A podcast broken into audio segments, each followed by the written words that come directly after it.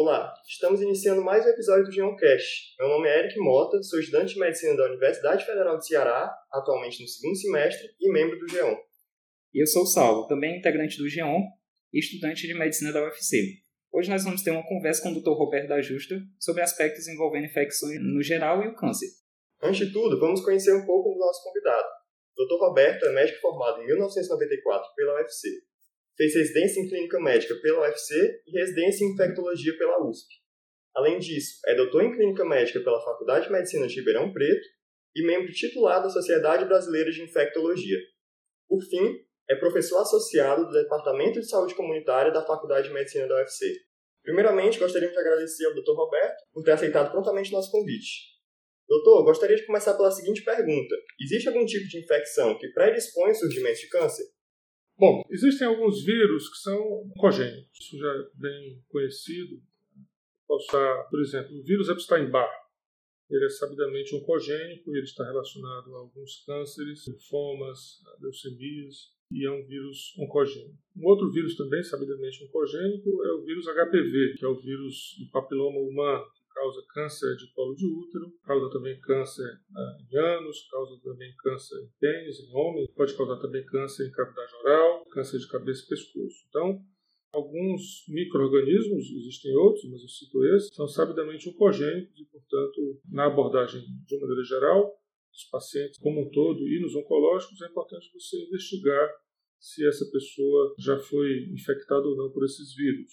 Quais seriam os meios que a gente poderia utilizar para justamente evitar essas infecções desses vírus? Eu falei desses dois vírus, mas é importante a gente lembrar que o paciente com câncer, ele na verdade ele é vulnerável a muitas infecções, não só a, a esses vírus oncogênicos. Ele é vulnerável a infecções por bactérias, por fungos, por protozoários, vírus em geral. Não só ele é mais vulnerável, mais suscetível, como também ele pode desenvolver infecções mais graves por conta desses micro-organismos. Existem várias formas de prevenção, então é importante que a equipe médica que acompanha pacientes com câncer esteja ciente disso e faça toda uma investigação do histórico de infecções prévias, faça toda, toda uma investigação de vacinações que também foram feitas, porque eh, existem várias vacinas que previnem infecções e até cânceres na população como um todo. E, portanto, essa abordagem médica ela precisa ser feita. Isso, naturalmente, pensando em prevenção. É sempre bom falar dessa prevenção, justamente como você falou, desses vírus oncogênicos. Alguns deles têm, inclusive, a vacina, como HPV, e a gente tem a vacina para ele. Isso pode ajudar a evitar o, o número de câncer relacionado a HPV, que, querendo ou não, é muito alto na população brasileira. Mas quanto ao tratamento dessas pessoas que tiveram câncer induzido por alguma doença infecciosa, ele é diferente de alguma forma? O tratamento vai depender do tipo de câncer, da localização do câncer. Então, isso, o grupo da oncologia tem os protocolos específicos para cada tipo de câncer. É importante a gente entender que o paciente com câncer, eh, em tratamento, principalmente a quimioterapia, a radioterapia, coloca ele num momento mais difícil, mais vulnerável, em que infecções oportunistas e também cânceres oportunistas podem se desenvolver. Então, esse paciente em quimioterapia, neutropênico, esse é um paciente que realmente precisa de muita atenção, porque uma, uma simples infecção numa pessoa normal pode se tornar uma infecção muito grave no paciente neutropênico, imunossuprimido, e aí a equipe médica tem que estar muito atenta com relação a isso para poder intervir precocemente e tratar precocemente para que esse paciente possa sair desse processo infeccioso e ter um bom prognóstico. É muito importante assim, a gente perceber essa questão da proteção desses pacientes. E quanto a esses pacientes que fazem tratamento contra o câncer, eles têm alguma predisposição maior a contrair alguma infecção desses vírus? Sim, sim. Então existe uma situação chamada de neutropênico febril, que em geral ocorre quando o paciente está na fase mais intensa da quimioterapia, os neutrófilos ficam muito baixos, abaixo de 500, abaixo de 1000, e isso torna ele muito suscetível às infecções, principalmente infecções bacterianas, infecções fúngicas. Esse paciente em geral está dentro do hospital, então isso é um agravante, porque esses micro-organismos que têm origem nos hospitais, em geral, eles têm muita resistência aos antibióticos, faz com que o tratamento seja mais difícil, precisa de antibióticos mais específicos, mais abrangentes do ponto, de, do ponto de vista de eficácia. Então, realmente são pacientes muito especiais, precisam ser muito bem acompanhados e cujas intervenções precisam ser feitas de forma muito correta e muito, e muito oportuna, precisando sempre de um bom suporte do laboratório de microbiologia, a tentativa de identificar qual é aquele agente que está causando aquela infecção, hemocultura, cultura de outros tecidos. Isso tudo tem que estar tá dando suporte à equipe para que o paciente possa ser adequadamente conduzido. Justamente como é importante a gente ter, ter essa noção de que o paciente oncológico é um paciente que está suscetível a infecções, acabo fico me perguntando quais seriam esses principais sintomas de uma infecção em um paciente oncológico.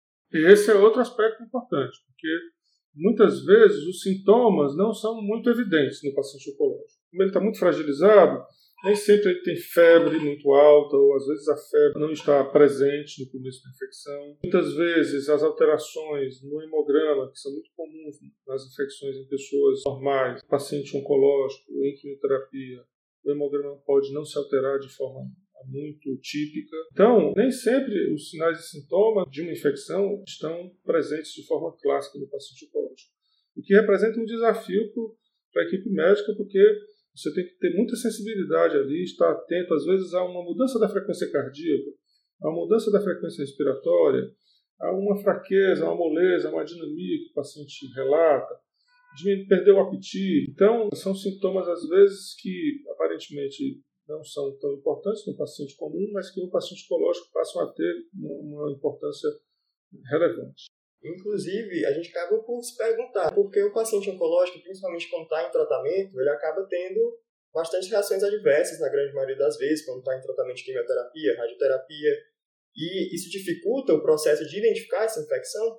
As reações adversas, elas são mais comuns nos pacientes oncológicos, isso é verdade, por vários motivos, principalmente porque o sistema imunológico do paciente com câncer, ele se altera, não apenas se tornando imunossuprimido, mas também, às vezes, ativando alguns mecanismos que aumentam a alergia, antibióticos, a quimioterápicos, medicamentos sintomáticos. Então, esses, esses eventos adversos também precisam merecer, por parte da equipe médica, uma atenção importante, porque muitas vezes inviabiliza, impede o uso desses tratamentos, fazendo com que o cuidado com esse paciente se torne mais difícil. Então, certamente, os eventos adversos são um componente importante no acompanhamento desses pacientes. Realmente é muito importante a gente ver esses detalhes, né? estudar e conhecer em detalhes também o próprio paciente, os próprios sintomas que ele vai manifestar, que é para a gente consiga ver com, com clareza se ele vai ter alguma infecção e como fazer esse tratamento. Bom, pessoal, e aqui nós encerramos mais um Geoncast. Muito obrigado ao Dr. Roberto por conversar com a gente e dividir seu conhecimento e suas experiências. Eu que agradeço e desejo sucesso aí para o grupo do Geon. Obrigado também aos nossos ouvintes pela atenção até aqui. E é sempre bom lembrar, acompanhe a gente no nosso Instagram, arroba Geonliga, onde você pode mandar sugestões para os próximos temas, além de ficar sempre atualizado sobre novos episódios do podcast e acompanhar posts informativos sobre o câncer. Até a próxima, pessoal!